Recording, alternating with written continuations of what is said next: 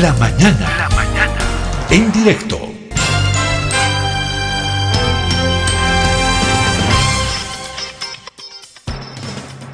Don Hardy, un gusto saludarlo desde La Paz, Bolivia, desde Herbol, el programa La Mañana en directo. Agradezco mucho y valoro el tiempo que nos está dando.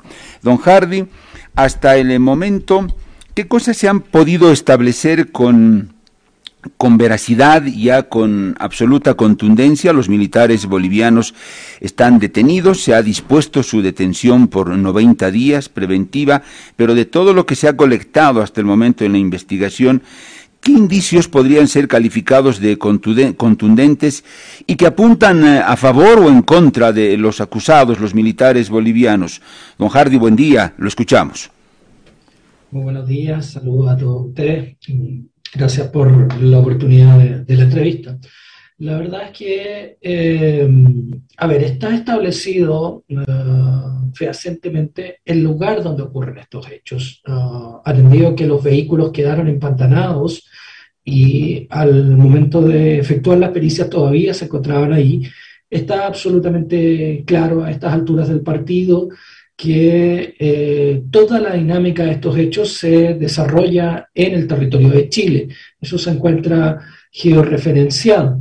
También se encuentra uh, acreditado que la detención del personal militar boliviano se produce en territorio chileno, toda vez que el intercambio de eh, balas producto de la utilización de armas de fuego fueron encontradas también en eh, territorio eh, chileno. Se encuentra acreditado que esta situación de ingreso a territorio nacional duró varias horas, todo es que eh, a lo menos dos horas antes de que se produjeran estos hechos, ya habían llamado desde pobladores del poblado de Pisigachó, que está a 15 kilómetros aproximadamente de la frontera, que alertaban de la presencia de militares bolivianos armados en las inmediaciones de dicho uh, poblado. Y de acuerdo a la uh, documentación que acompañó la propia defensa, se encuentra acreditado primero de que estas tres personas son militares eh, bolivianos, que las armas que andaban ah, portando al momento de la detención son parte de aquellas que el ejército boliviano les entrega y eh, de acuerdo a las comunicaciones obtenidas por WhatsApp del teléfono de el teniente Herbas, ah, aparece claro que ellos tenían conocimiento de que los vehículos eh, se encontraban empantanados en territorio chileno previo a que ellos fueran al lugar donde los mismos se encontraban. Eh, don Hardy, acá hay un elemento que desde la mm, legislación chilena y desde lo que han dicho las autoridades, incluso usted, parece ser un elemento muy, muy contundente, don Hardy, porque ¿qué es lo que se dice desde Chile?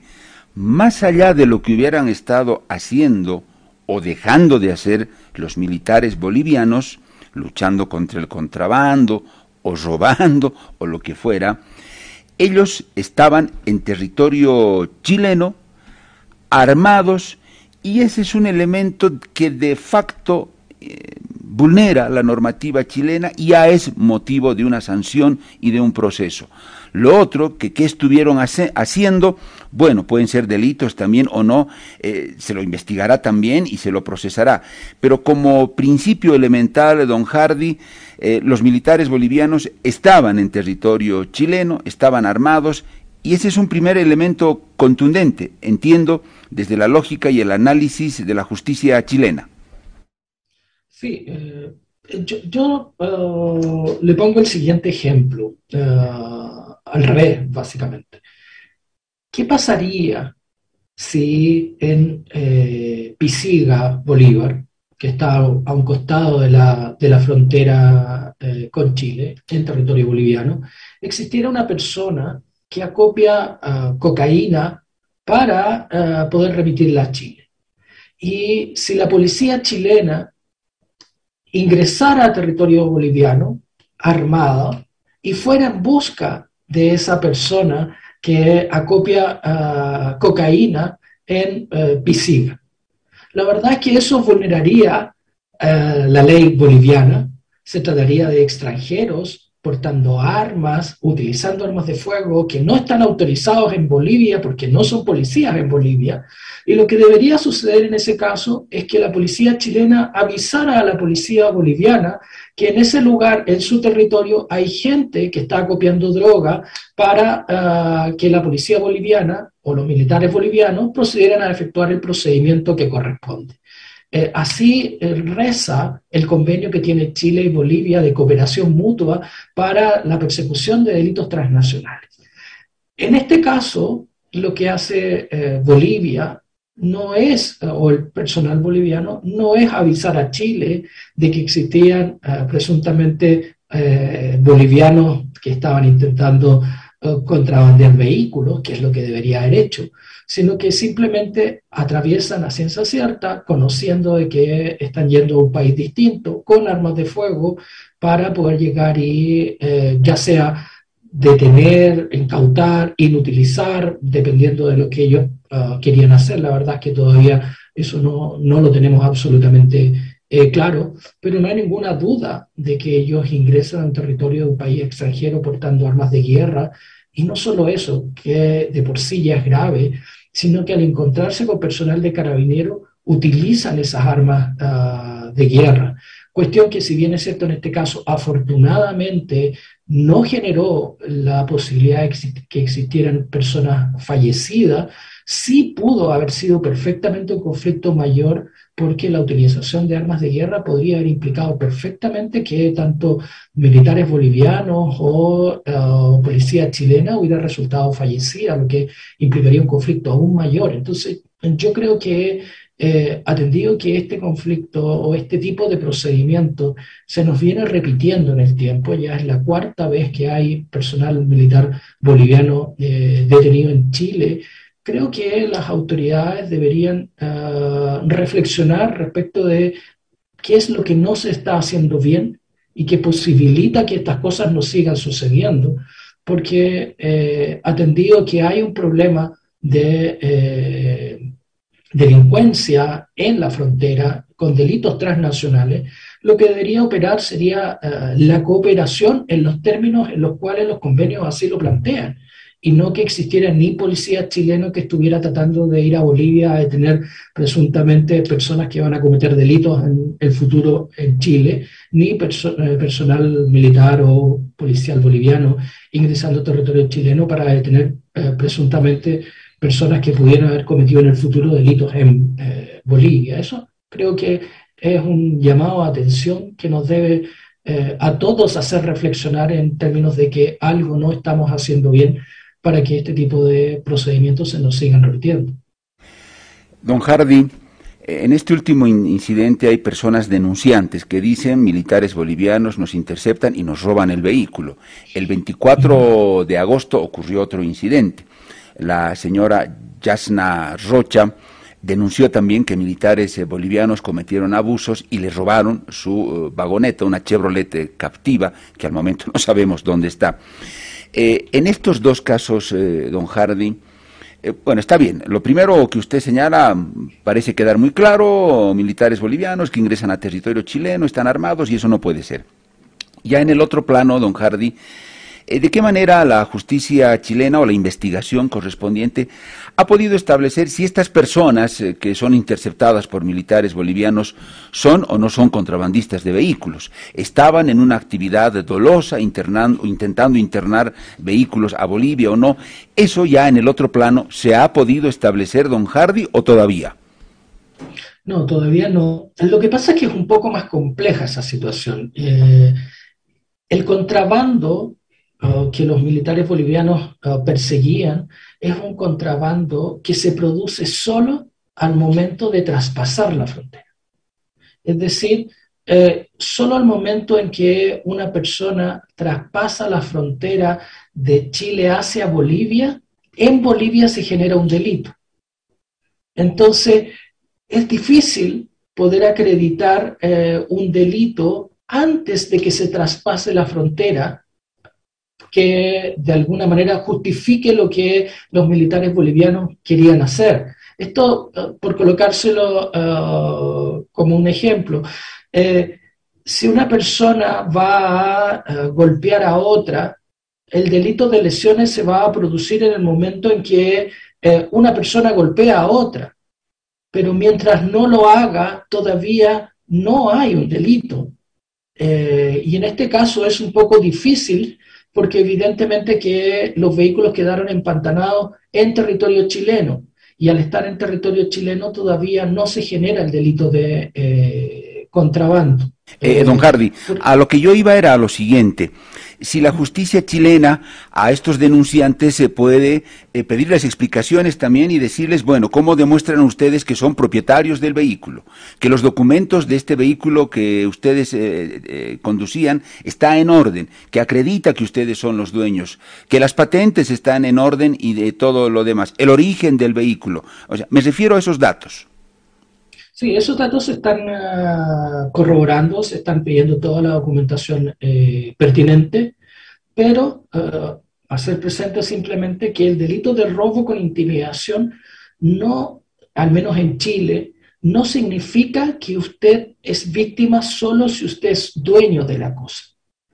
Basta con que usted sea el poseedor de la cosa como para que usted pueda ser víctima de un delito de robo con intimidación. Entonces, aun cuando eventualmente estas personas no fueran o los documentos no estuvieran a su nombre como propietarios, el delito de robo con intimidación en Chile no eh, restringe el delito solo a aquel que es el propietario de la cosa. Pero sin perjuicio de eso, se están haciendo todas las indagaciones respecto del origen de los vehículos y eh, de eh, cuál era el motivo por el cual los mismos estaban en el lugar. Eso también es parte de la indagatoria que estamos realizando.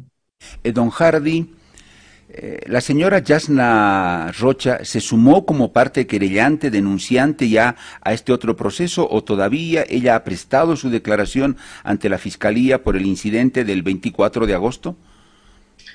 Sí, ella, esa causa es una causa ah, separada por el momento de esta causa. Es una denuncia que efectivamente se ingresó hace como tres semanas atrás aproximadamente. Y ella ya prestó declaración eh, y durante el plazo de investigación de esta causa haremos diligencias tendientes a acreditar o descartar que estos oh, tres bolivianos oh, detenidos o alguno de ellos tres hubiera sido parte o no de eh, aquellas personas que cometieron el delito en contra de la señora Rocha y que ella denunció en su oportunidad. Es una uh, cuestión que estamos indagando y que durante estos 90 uh, días que eh, investigaremos este caso tendrá que quedar uh, zanjada y acreditada o descartada.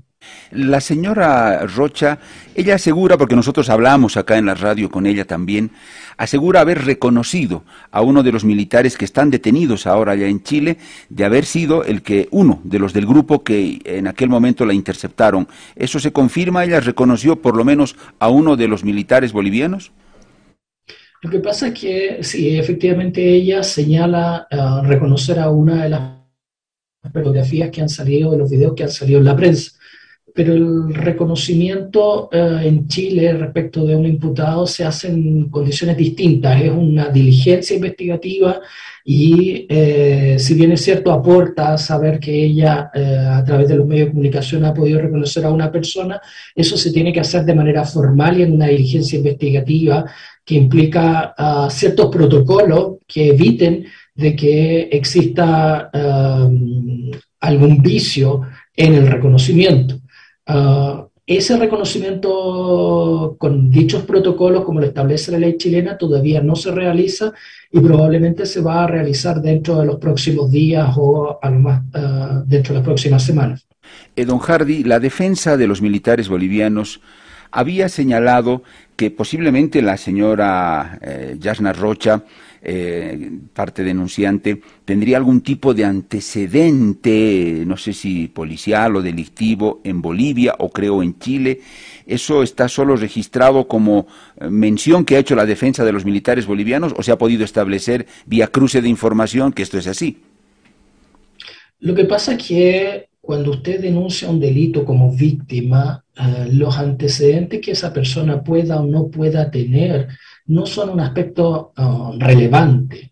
Lo relevante en una investigación penal es los antecedentes que pudiera tener o no tener aquella persona denunciada, porque es a la persona denunciada a quienes los antecedentes pretéritos le pueden favorecer o desfavorecer. Y pongo como ejemplo, una persona, ah, un homicida, por ejemplo, que tiene condenas por homicidio y va caminando en la calle y viene una persona y lo golpea con un, uh, con un bate de béisbol en la cabeza, no por el hecho de que esa persona hubiera sido homicida y hubiera estado en la cárcel, significa que no tiene derecho a denunciar uh, como cualquier persona esa agresión de la que fue eh, sometido. por lo tanto, el, que las víctimas de un delito tengan o no tengan antecedentes en eh, pretéritos en un país o en otro, no es un aspecto uh, relevante a priori para poder investigar una causa.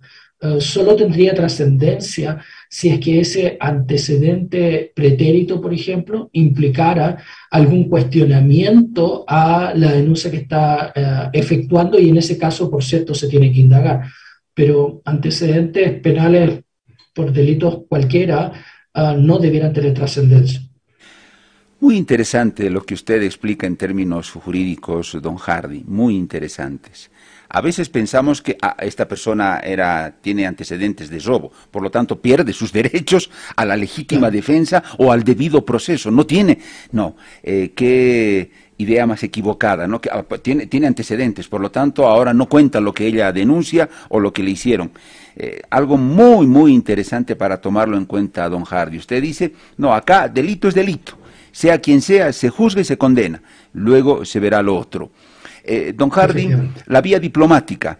La, ¿Cuál es la, fiscal, la posición de la Fiscalía, de ustedes, del Ministerio Público, respecto a la posibilidad de que ambos países, por la vía diplomática, pudieran llegar a un acuerdo para el retorno de los militares eh, bolivianos? ¿Qué dice el fiscal? Bueno, lo que pasa es que yo no tengo absoluta uh, injerencia alguna en eh, la canales o las vías diplomáticas que el gobierno de Chile o el gobierno de Bolivia puedan eh, tener o las conversaciones que ellos desarrollen, porque eh, este caso está radicado en eh, el Poder Judicial y por lo tanto las vías de solución del mismo pasan todas ah, por ah, la legalidad dentro del Poder Judicial. No, no me imagino la posibilidad legal de que pudiera existir eh, algún acuerdo diplomático que permitiera dejar sin efecto la vía eh, judicial. En Chile la separación de poderes es absoluta y por lo tanto el poder político no puede intervenir dentro de las decisiones del poder judicial y como esta causa ya está radicada en un tribunal de la República y sometido a un proceso judicial en curso, eh, probablemente la vía de solución pasa porque ese proceso judicial culmine con todas las etapas que la ley señala, ya sea a través de la condena o la absolución de estas personas y eh, a través de los mecanismos judiciales, dentro de los cuales uno de ellos, por cierto, también es la expulsión, pero por vía judicial. Eh, pero no podría entrar a, opinar, catalogar o eh, hacer eh, alguna mención respecto de cuál puede ser la vía diplomática que los gobiernos de Chile y Bolivia pudieran enfrentar. Otra cosa muy interesante que usted ha dicho, yo no me imagino que la parte política o el ejecutivo o la vía diplomática puede interferir en lo que la justicia ya está haciendo ya está en curso, ya tiene un camino recorrido. También para tomar muy en cuenta eso fiscal. Otra consulta, la defensa de los bolivianos está asumida de manera personal por ellos o es que las Fuerzas Armadas de Bolivia, el Estado boliviano, la aduana boliviana se han constituido también de forma institucional ya como defensa de estos militares bolivianos o están ellos allá de manera individual eh, defendiéndose? Bueno, ellos ah, tienen la asesoría de dos abogados que eh, los están ah, representando. Desconozco si esos abogados fueron contratados directamente por ellos o, por alguna institución del gobierno boliviano o por alguna persona particular de, Bolivia, pero ellos tienen cuentan con dos abogados letrados que asumieron su defensa tanto en la audiencia de control de detención como en la audiencia de formalización y discusión de medidas cautelares y eh, entiendo, o hasta donde tengo eh, conocimiento, ellos eh, serían las personas encargadas de brindarles toda la asistencia jurídica durante el desarrollo de este procedimiento. Sin perjuicio de ello, también personalmente me encargué el día de la detención de ellos de que todos estos antecedentes fueran puestos en conocimiento del cónsul de Bolivia y eh, que también eh, se entrevistó con eh, las personas detenidas y me imagino les prestó su colaboración, su apoyo en todo lo que ellos requirieran ya la parte final. ¿Cuántos kilómetros dentro del territorio chileno ocurrió este incidente? Se dice que eran 15, 15 kilómetros dentro. Lo que pasa es que hay varias etapas del procedimiento. A ver, eh, se trata de tres vehículos. Eh, el primer vehículo está aproximadamente a un kilómetro y medio. El segundo vehículo está aproximadamente a dos kilómetros y medio del límite y el tercer vehículo está aproximadamente a tres kilómetros de distancia del límite. Sin perjuicio de eso están las denuncias previas de eh, las personas que estaban en el poblado de Pisiga Choque, quienes eh, señalan de que militares bolivianos se encontrarían en, las cercanías del poblado y el poblado queda a 15 kilómetros al interior de eh, Chile. Por lo tanto, pareciera preliminarmente que el despliegue de los imputados, de los militares bolivianos por el territorio chileno abarcó todos esos lugares. Ahora, la detención propiamente tal se produce aproximadamente a poco más de un kilómetro de la ah, frontera con Bolivia. Es ahí donde se produce este intercambio de, balas y que finalmente eh, se logra la detención de los ah, ciudadanos bolivianos. Don Hardy, ¿cómo se prueba que los militares bolivianos disparan contra carabineros o son ellos los que primero disparan contra carabineros o es que carabineros disparan primero y en respuesta disparan los bolivianos? ¿Eso cómo se establece? Bueno, está establecido primero que eh, militares bolivianos disparan sus armas de fuego, armas de guerra, eh, en dos oportunidades al menos. Hemos recuperado dos casquillos que estaban al interior del vehículo en el cual estaban ah, abordando los militares bolivianos y que preliminarmente las pruebas balísticas dan cuenta de que corresponden a las armas de fuego que portaban los militares bolivianos, específicamente a estas ah, armas largas de, guerra que ellos portaban. Y eh, de acuerdo a lo, que se discutió en la audiencia de eh, formalización, según lo que señala la propia defensa, estos disparos que habrían hecho personal militar boliviano habría sido uh, disparado al aire y no en contra de personal de carabineros directamente.